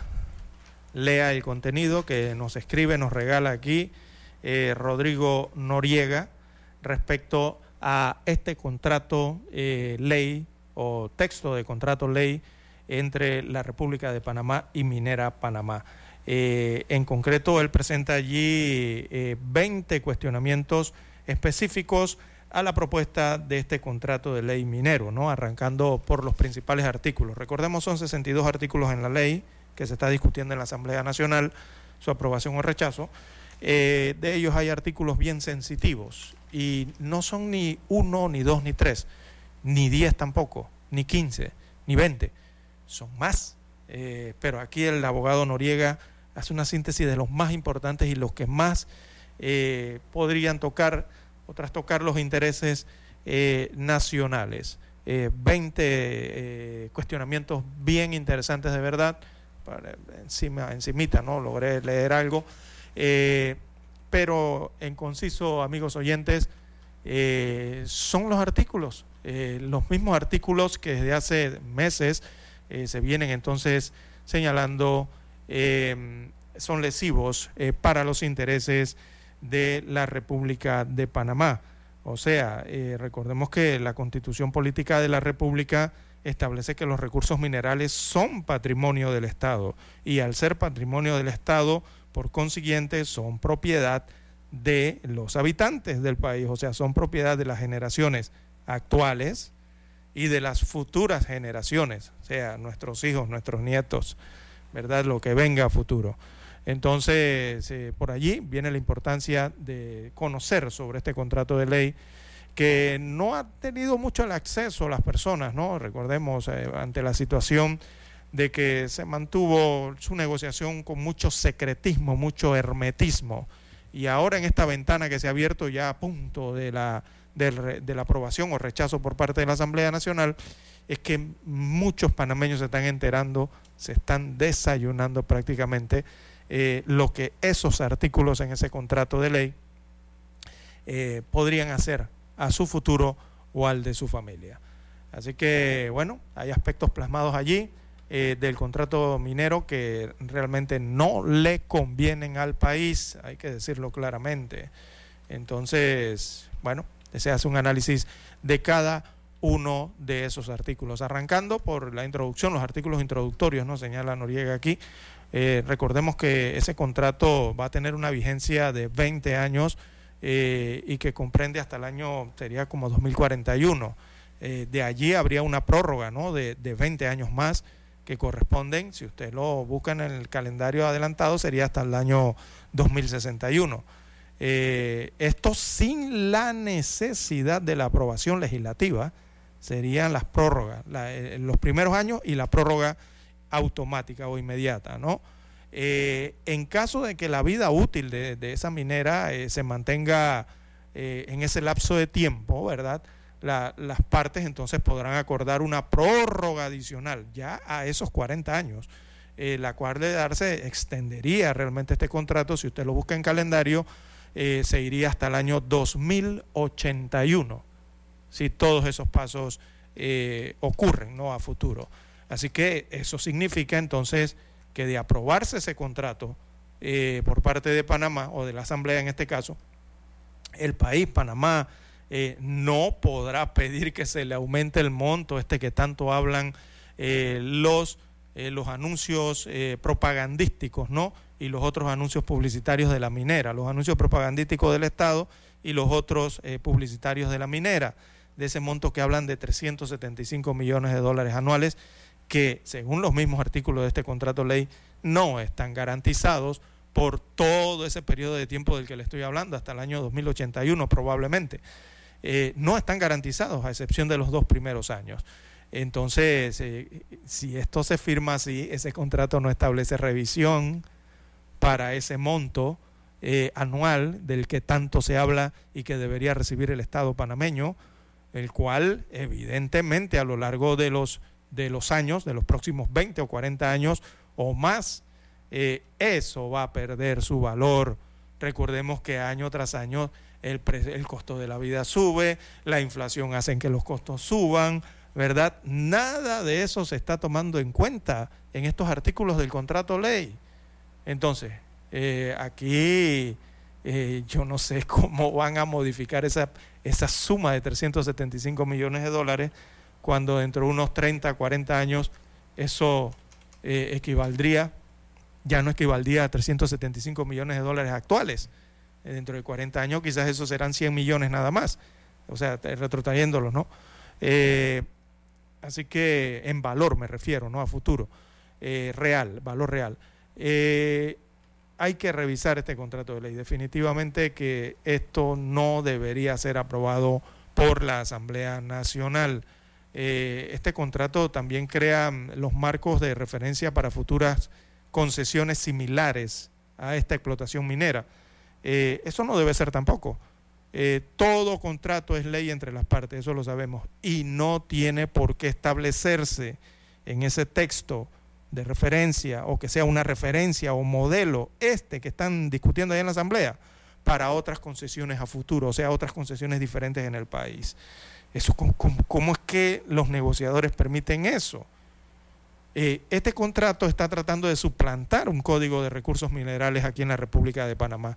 Y, entonces, ¿para qué tenemos código mineral o código de, minería eh, actualizado, modificado, como lo vayan a hacer? Entonces, eh, eso no, el Estado no debería permitir eso. ¿Acaso el Estado panameño se está obligando bajo este mismo mecanismo a conceder las otras explotaciones mineras en base a este que realmente no tiene mayores beneficios y eh, lesiona los intereses realmente de los panameños del país? Así es que quiere el Estado o, quienes están negociando esto que sean las otras concesiones aparte de esta minera Panamá. Eh, pues eso no debería permitirse tampoco. El contrato eh, no solo le concede el derecho a la minera a lo que dice aquí, explotar, extraer, explorar, beneficiar, procesar, transportar, eh, vender, comercializar el mineral metálico de cobre, eh, sino que también le está permitiendo refinar aquí en el territorio, allá en Donoso, refinar eso allí mismo, lo cual a la fecha eh, no se estaba haciendo desde que se inició la extracción de minerales allá en, en- en- en el 2019. Entonces, no se debe perder de vista que la refinación es un proceso industrial que es aparte, eso es muy diferente a la extracción minera, a la extracción de cobre. Son dos cosas muy diferentes. Entonces, eh, al concederle ese derecho a través de este contrato eh, a la refinación del mineral, oiga, están estableciendo un monopolio de esta actividad. Allá, sí, lo están estableciendo. Y lo están estableciendo a través de estos artículos. Y se estaría privando al Estado panameño de efectuar otro contrato sobre ese tema y la posibilidad de explotar, eh, eh, hacer exploraciones o explotar eh, otras actividades de esta índole con otras empresas distintas o bajo estas mismas condiciones. Entonces, no, no, esto, no, este contrato de ley minera no está respetando las responsabilidades del Estado panameño, lo que tiene que hacer el Estado panameño. Aquí pareciera que este texto, cuando usted lo lee, eh, de los artículos del contrato, es más, pareciera que es que le están ordenando, o sea, alguien le está diciendo al Estado qué hacer, o le está ordenando qué hacer. Entonces esto no puede ser, porque somos un país, somos una república soberana independiente, y el Estado debe asumir sus responsabilidades como deben ser. Eh, aquí hay una problemática seria con esa, y esas, esas situaciones. Veo aquí una cláusula, ¿sí? el numeral 9 de la cláusula tercera. Eh, mire usted, eh, lo de la autoridad de aeronáutica civil, ¿verdad? Eh, que el Estado le está otorgando entonces a la minera, a la empresa, el derecho y la facultad a través de aeronáutica civil de emitir restricciones de vuelo, ya sean temporales o permanentes, antes de ir a la pausa, sobre esa área de concesión minera, 3.000 metros de altura sobre el nivel del mar. Entonces, ¿por qué se le da esta concesión, o esta opción, perdón, a la concesionaria de obtener restricciones de vuelos permanentes en el espacio aéreo? No simplemente por el hecho de las voladuras, ¿verdad? Eso de tener opción de que sea permanente, eso no es para evitar eso, eh, eh, que cualquier entidad o organización, eso es para evitar que puedan examinar mediante vuelos, evidentemente, o qué está ocurriendo eh, dentro de la mina. Entonces, aquí hay artículos que la verdad es que hay que modificar. Mire esta cláusula, tercer artículo 19. Va, bueno, vamos a la pausa y retornamos con más información. Noticiero Omega Estéreo. La información y el análisis en perspectiva. De lunes a viernes, de 7.30 a 8.30 de la mañana. Con Guillermo Antonio Adames, Rubén Darío Murgas y Camila Adames Arias. En perspectiva. Por los 107.3 de Omega Estéreo.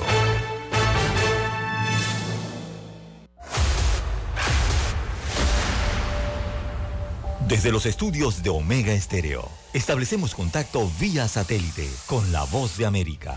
Desde Washington, presentamos el reportaje internacional.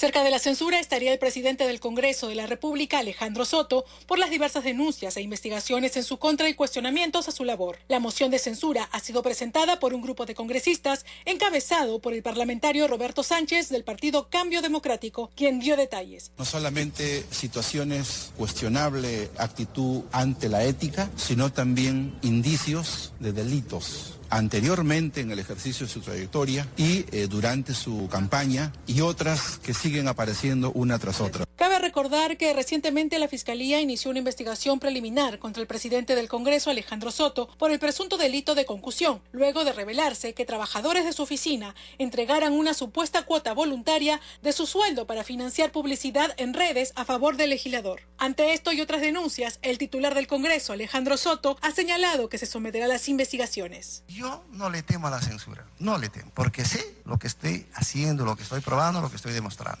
Por lo tanto, estoy legitimado para asumir cualquier función pública. Por su parte, el director ejecutivo del Consejo Privado Anticorrupción, Eduardo Herrera, opinó sobre el tema. A mí me extraña que algunas personas que defienden al presidente del Congreso decían lo mismo respecto a Castillo, porque acá hablamos de un concepto más grande, que es de la legitimidad. ¿Es legítimo tener un presidente así? No, no lo es. La moción de censura deberá ser primero admitida en el Pleno para ser debatida y luego tomar una decisión por votación. Silvia González, Voz de América, Perú.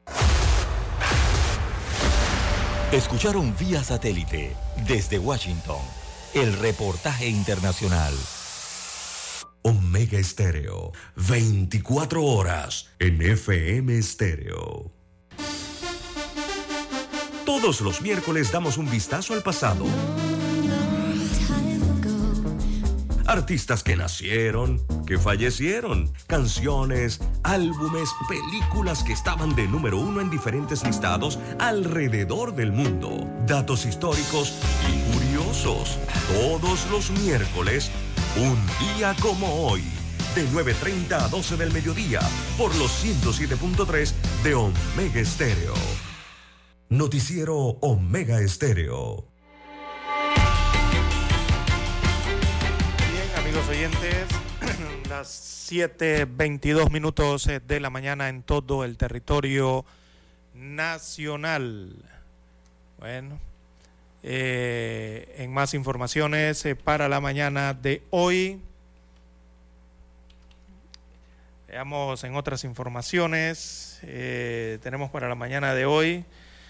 Bueno, apuestas y juegos de azar se recuperan según la Junta de Control de Juegos.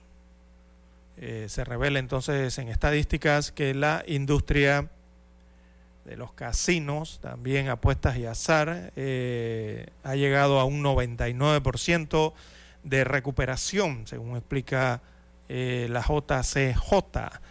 Explicó entonces que el año pasado se apostaron unos 2.500 millones de dólares en este tipo de juegos de azar. Eh, bueno, según la cifra, los números son positivos, pero para los juegos de azar, en este caso, ¿no? Eh, destacan las estadísticas que presenta eh, la JCJ. Em, veamos, se apostaron 2.500 millones de dólares relacionados a esta industria de juegos en el 2022. Este año, según las estadísticas, va subiendo.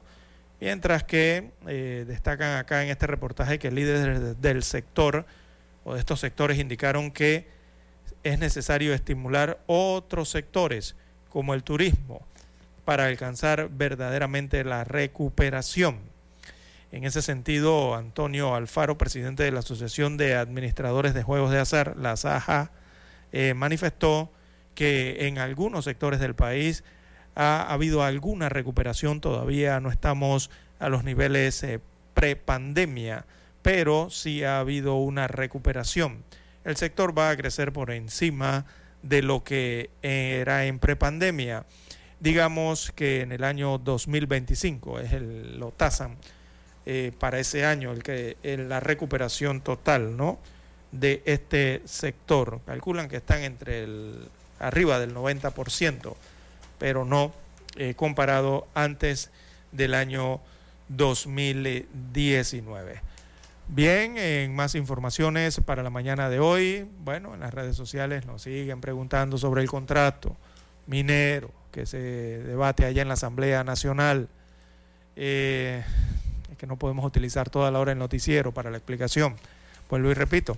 Eh, bueno, en el diario La Prensa hoy hay un interesante artículo, página completa, eh, con 20 cuestionamientos, análisis eh, de este contrato de ley, artículo por artículo, y explicado detalladamente en un lenguaje sencillo por parte del de, eh, abogado Rodrigo Noriega, que tiene esta exposición, esta presentación en el diario La Prensa, página completa 4B eh, para el día de hoy en el rotativo.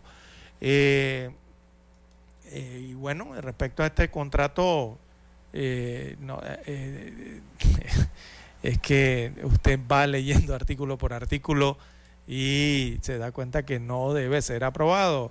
Este contrato prácticamente le está permitiendo a una, a una empresa, a una inversionista, hacer lo que le da la gana prácticamente en el país y el Estado, el gobierno no debe permitir eso. Aquí hay que garantizar derechos de los panameños, intereses de la población panameña tienen que ser garantizados eh, por las administraciones gubernamentales, en este caso la actual, que es la que está redactando este proyecto de ley. Porque si no, esta empresa o a cualquiera que le den las garantías que le está, eh, perdón, las prerrogativas que le están dando en ese contrato, eh, van a venir aquí a hacer lo que les da la gana, eh, lo que les parezca y les dé la gana, porque a través de un contrato de ley de concesión, recordemos, estarían por encima de las leyes ordinarias del país. Si las leyes chocan, vale el contrato, no vale lo que dicen los artículos de las leyes ordinarias. Lo mismo con los códigos del país. Si chocan, eh, vale lo que dice el contrato, el texto, los artículos que están en el contrato, no los que dice las eh, de los códigos en Panamá, esos mineros de trabajo, códigos ambientales. No, no, no. Aquí vale lo que dicen estos artículos que estarían en el contrato. Así que los trabajadores en el país, yo les recomiendo que se lean este contrato, los artículos que tienen que ver con ellos, porque aquí cuando les se presenten situaciones, eh, la empresa va a hablar por el texto del contrato ley, no va a ir a ver lo que haya en los artículos del Código de Trabajo de Panamá, así que presten atención. Eh, también, ya para cerrar, aquí en este contrato, ni en la Asamblea, ni el gobierno, nadie ha dicho cuánto vale ese yacimiento, cómo fue que negociaron algo que la gente no sabe, nadie sabe el monto exacto de eso. Entonces son cosas que hay que revelar, ¿verdad? Recordemos que lo que no está escrito en la ley no existe. Lo que no está escrito en este contrato y en esta ley que pretenden aprobar, lo que no está escrito allí no existe. Este contrato, la recomendación es que lo modifiquen nuevamente.